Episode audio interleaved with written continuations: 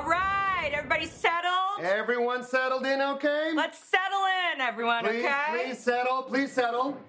We're settled. Okay, all right. For those of you who don't know us, my name is Donald. And my name is Maria, and we are your HR representatives here at Lynx Pharmaceuticals. That's right. We're the ones that you come to uh, when you have anonymous complaints, like when Deborah told us what Kevin was doing.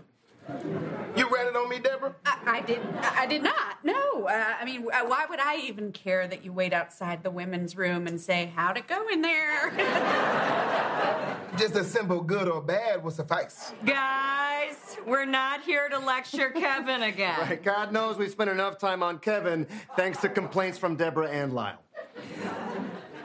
Guys, today is our annual harassment seminar, and I know what you're thinking. We have to sit through this again? Oh, I'm gonna blow my freaking brains out! Ah, this whole spiel again. I'm gonna blow my goddamn brains out. Please stop saying that. We promise we are gonna get this over with as quickly as possible so you can get back to work. That's right, and Kevin can get back to peeking under bathroom stalls. You told them about that? Your face was fully under my stall. Okay, this is real simple, guys. We're just gonna run through a couple scenarios, and you guys tell us whether they're appropriate or inappropriate, okay?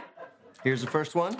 What if Maria says to Donald, Wow, looks like those workouts you've been doing are really paying off? I would say that's inappropriate. Wrong. Let's try another one. Okay. What if Donald said to Maria, Wow, how often are you going to the gym? Your body is seriously fantastic. I mean, that's very inappropriate. Sorry, no. Try to try to really focus this time. Maria comes up behind Donald and says, "Damn, do you live at the gym or something? Cause that juicy booty slaps." Wildly inappropriate. Actually, it's not, because I'm her boss. See? Try to really listen, guys. Okay. What if Maria's boss said to Maria, Hey, when are you gonna start banging out kids? The clock is ticking, baby. Again, very inappropriate. But what if my boss is my grandfather and he just really wants grandkids? Okay, but uh, he shouldn't be saying it at work in front of other people. A- and wait, I-, I thought Donald was your boss. And wait, ain't that Dana? Was you know what? This isn't a game, Deborah. All right, next slide. Donald says to Maria, Hey, N word, are you going to the gym later? Or am I gonna have to drag your thick ass there myself? It's really awful and inappropriate. Actually, it's fine. Actually, it's not. No, he didn't mean that N word, he meant nice. He was saying, hey, nice. Yeah, because he's Italian. He says, Hey, you're nice all the time. That's that's also inappropriate. Not if she is my boss. Also, why are all of these examples about the two of you? Wow. The two of us. That's how you see it. Wow. So you see a man and a woman working together, so automatically you think they're having raw intercourse? No one said that.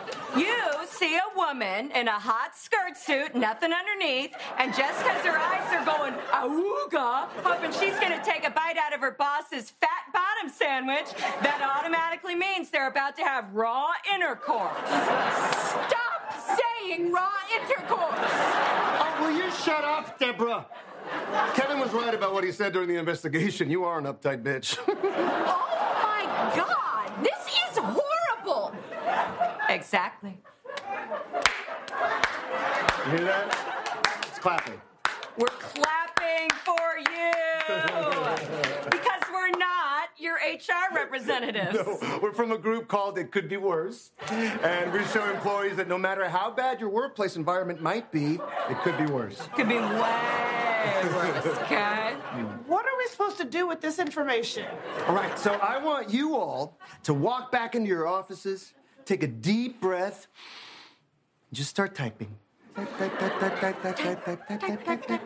He has no idea what we do. Type, type, type, type, and right when you're finished typing your types, you just you go home for the day.